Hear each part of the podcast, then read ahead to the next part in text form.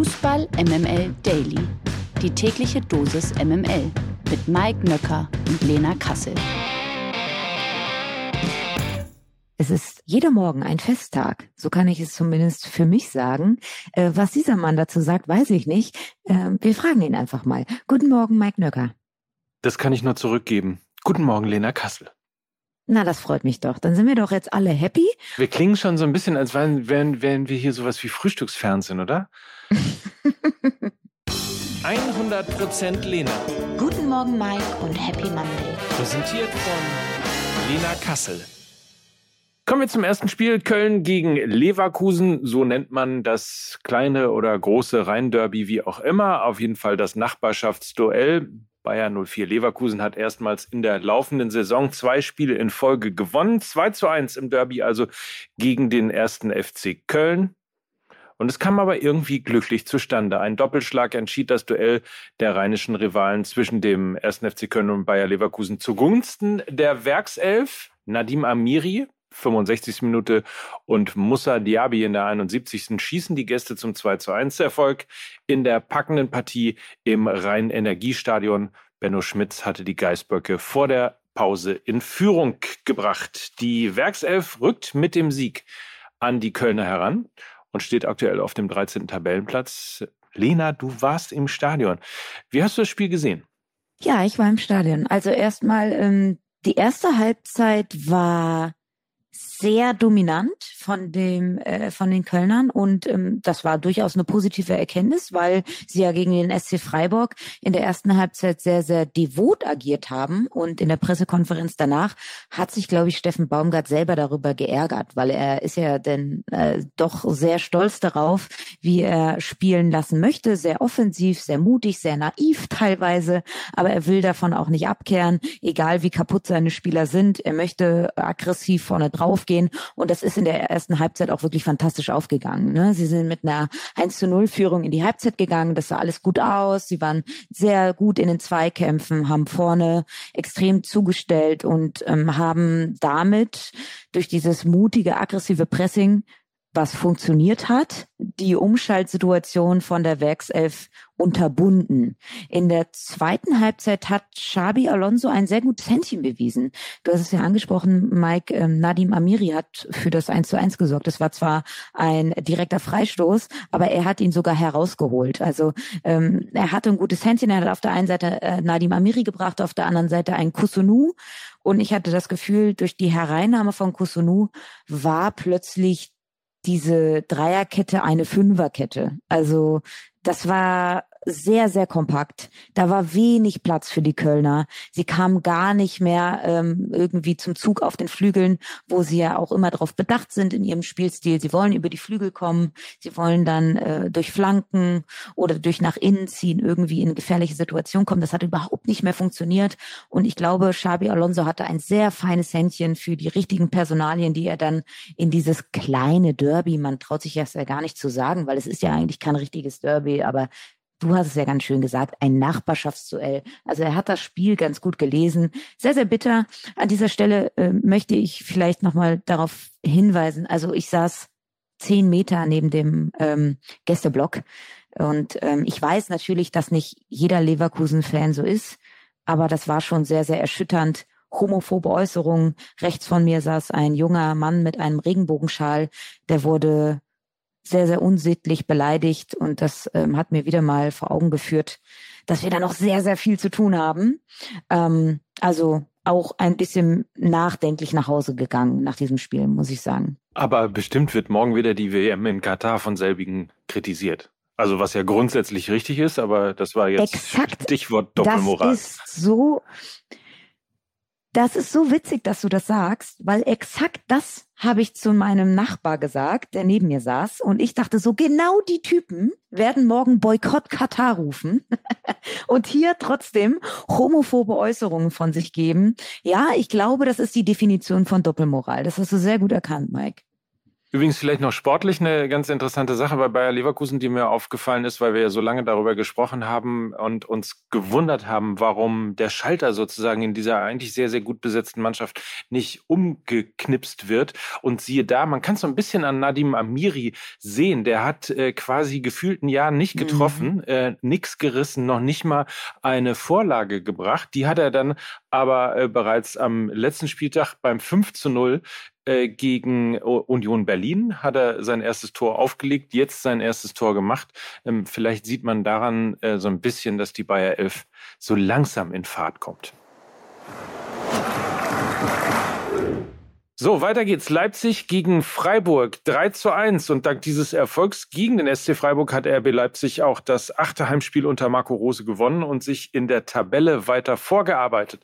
Leipzig feiert einen hochverdienten Sieg im Spitzenspiel, den sich die Sachsen mit besserer Chancenverwertung sogar deutlich leichter hätten gestalten können. 3 zu 1 war dann am Ende knapper, als es äh, hätte sein können. So, und damit ist jetzt Bayernjäger Nummer eins Leipzig und nicht mehr Freiburg oder wie sehen wir das?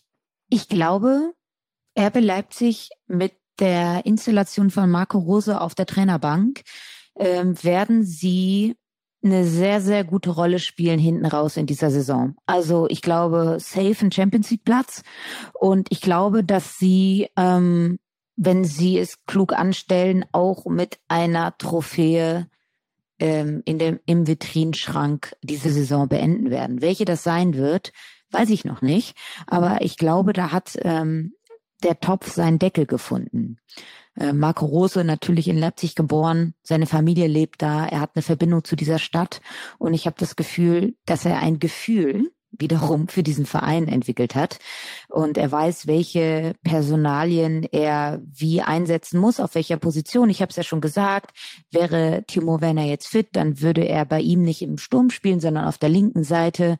Ähm, er versucht irgendwie möglichst viele gute Spieler in die Startelf zu bekommen und ähm, rückt dann auch ein bisschen von etwaigen Systemvorstellungen ab. Er möchte, dass seine besten Spieler auf dem Feld sind. Er hat wieder sehr viel RB-DNA auf dem Platz. Das lässt sich vielleicht auch, wenn du vorhin bei der Bayer 11 über Nadim Amiri gesprochen hast, dann glaube ich, müssen wir über Emil Forsberg sprechen, der sehr lange nicht mehr in der Startelf äh, gestanden hat unter Domenico Tedesco. Bei äh, Marco Rose sieht das anders aus.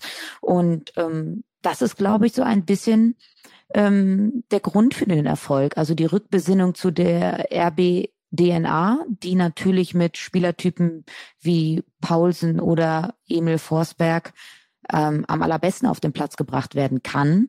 Und von daher glaube ich, dass das ein dickes, dickes Statement war an die ganze Liga. 3 zu 1 gegen den SC Freiburg zu gewinnen, der ja defensiv eigentlich immer so wahnsinnig kompakt ist, einen sehr, sehr guten Torhüter hat mit Marc Flecken und sie dann trotzdem einfach drei Tore da mal nonchalant unter der Woche schießen. Das ist ein Ausrufezeichen und ich glaube, für RB geht es in den nächsten Monaten weiter nach oben. Übrigens, äh, Stichwort MML-Fluch, auch das gehört zu dieser Geschichte des Spiels. Äh, in der aktuellen Folge MML habe ich die Recherche von Tim Eckert vom Millanton noch äh, erzählt, dass er nämlich herausgefunden hat, dass Christian Günther seit der Saison 1920 nicht mehr ausgewechselt wurde, zuletzt also ähm, im April 2020 und dann zwei komplette Saisons durchgespielt hat und auch in dieser Saison noch nicht ausgewechselt wurde. Kaum habe ich das in der Folge MML gesagt. Was passierte in der 58. Minute? Richtig, Christian Günther wurde ausgewechselt und durch Roland Scholloy ersetzt.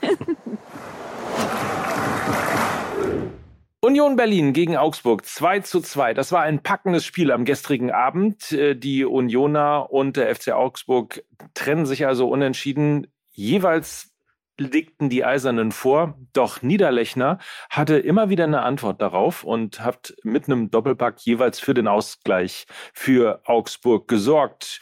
Union hatte eigentlich mehr von der Partie, war besonders in der zweiten Halbzeit das bessere Team, schaffte die erneute Führung aber nicht mehr. Also Union im zweiten Spiel jetzt ohne Sieg und mittlerweile vier Punkte Rückstand auf die Bayern. Was sagt uns das? Mir wird man vermutlich jetzt ein paar Schellen verteilen. Aber okay, ich sage das jetzt einfach mal so, wie mein erstes Gefühl war. bei dieser Partie dachte ich, dass Union endlich mal auf einen Gegner auf Augenhöhe trifft. Also Union war ein bisschen die Mogelpackung und ist, und ist eigentlich der FC Augsburg. so, jetzt machst du aber sagen. richtig Freunde. Du. Also Ich weiß, ich weiß. Ich, ich freue mich schon auf eure DMs, ja. Slidet die schön rein. Ich freue mich drauf. Äh, ich stehe dazu. Ähm, also sie haben schon eine ordentliche Packung gegen, gegen Bayer äh, Leverkusen bekommen mit 15-0 und da wurden ihnen schon ein bisschen die Grenzen aufgezeigt. Und ich muss sagen, für mich war das so ein No-Brainer-Spiel. Also Union Berlin gegen den FC Augsburg. FC Augsburg ja standesgemäß mit einer massierten Defensive, so sagt ja der Fachjargon. Also sehr, sehr konstruktiv gegen den Ball, sehr, sehr kompakt, ähm, wenig auf Ballbesitz bedacht. Also die igeln sich da auch gerne mal hinten ein. Und das ist natürlich etwas, was Union Berlin nicht so mag. Ne? Also sie wollen ja eigentlich genau diese Rolle einnehmen, die FC Augsburg in diesem Spiel eingenommen hat. In diesem Spiel hat aber plötzlich Union Berlin mehr Ballbesitz gehabt. Und ähm, deshalb war das für mich ein klassisches Unentschieden-Spiel, wenn nicht sogar eher Tendenz zum Sieg für den FC Augsburg. Und ähm, ich glaube, Union Berlin hat in diesem Spiel so ein bisschen einen Realitätscheck bekommen. Ich bin gespannt, wie das jetzt am Wochenende sie austragen wird, aber das ist nur so mein Gefühl. Sie hatten so einen Highflyer zu Beginn dieser Saison und ich glaube, so langsam kommen sie so ein bisschen auf den Boden der Tatsachen zurück. Und der FC Augsburg war noch mal mehr ein Grund dafür. Dann haben wir noch Schalke gegen Mainz und Frankfurt gegen Hoffenheim. Das waren die weiteren Partien am gestrigen Abend. Der FC Schalke hat wichtige Punkte im Abstiegskampf gesammelt. Der Trend geht also weiter. Ein knapper Sieg, 1 zu 0 gegen, wie ich jetzt gelernt habe, den ersten FSV Mainz 05. Ich weiß nicht, warum ich das irgendwann mal anders gesagt habe. Ich glaube gestern. Also, der erste FSV Mainz 05, der hat verloren gegen Schalke 04. Und zwar äh, mit einem knappen Sieg 1 zu 0 für die Knappen. Übrigens äh, gewinnt Schalke damit erstmals nach sieben Niederlagen. Mit jeder Menge Spielwitz, tollen Toren und noch besseren Spielzügen nimmt Eintracht Frankfurt die TSG Hoffenheim mit 4 zu 2 phasenweise auseinander. Die Kraichgauer trafen zwar selbst auch zweimal, hatten aber Glück, dass die SGE nicht noch mehr Tore machte. In der zweiten sieht man besser. Die zweite Liga hat am gestrigen Abend selbstverständlich auch gespielt. Der Hamburger Sportverein hätte zumindest vorübergehend die Tabellenführung übernehmen können, doch Fürth machte dem Favoriten einen Strich durch die Rechnung und gewann mit 1 zu 0. Heidenheim löste seine Aufgabe in Sendhausen und gewann knapp mit 3 zu 4. Hansa Rostock rettete mit neuem Trainer einen Punkt gegen kriselnde Nürnberger und auch der Jan trennte sich in einem Abnutzungskampf mit einem 1 zu 1 Unentschieden gegen Eintracht Braunschweig. Mike, äh, an dieser Stelle wie immer die Frage an dich. Irgendwelche Geistesblitze äh, nach dem gestrigen Spiel? Ich kann mich nur wiederholen. Die zweite Liga ist die zweite Liga und äh, hat immer Überraschungen. Es ist die Liga, in der nicht jeder jeden schlagen kann, aber jeder gegen jeden verlieren kann. Ähm, so ist es, glaube ich, richtiger formuliert. Der HSV also jetzt in diesem Fall mal ähm, mit äh, ein bisschen Pech auch in äh, Fürth verloren. Ähm, auch äh, Paderborn hat ja äh, gestern deutlich gegen Arminia Bielefeld verloren. Und der erste FC Heidenheim, siehe an, da ist er wieder, Platz drei im Moment jetzt mit 30 Punkten. Also Darmstadt vor Hamburg, vor Heidenheim. Und das Ganze mit 32, 31 und 30 Punkten. Ich prognostiziere, das geht fröhlich so weiter. Immer wenn man das Gefühl hat, einer ist jetzt aber mal wirklich durch und äh, auf dem Weg in einen klaren Sieg der zweiten Liga, einen klaren Aufstieg, kommt irgendwas dazwischen. Insofern spannend wird sie bleiben. Verlierer des Tages. Schwerer Schlag für WM-Geheimtipp Senegal. Kapitän Sadio Mané, Superstar von Bayern München, muss nach seiner Blessur aus dem Bundesligaspiel gegen Werder Bremen um die Teilnahme an der WM in Katar bangen. Afrikas Fußballer des Jahres habe eine Verletzung am rechten Wadenbeinköpfchen erlitten. Das teilte der deutsche Rekordmeister am gestrigen Abend mit. Mané falle bis zum Jahresabschluss der Münchner bei Schlusslicht Schalke 04 am Samstag um 18.30 Uhr aus.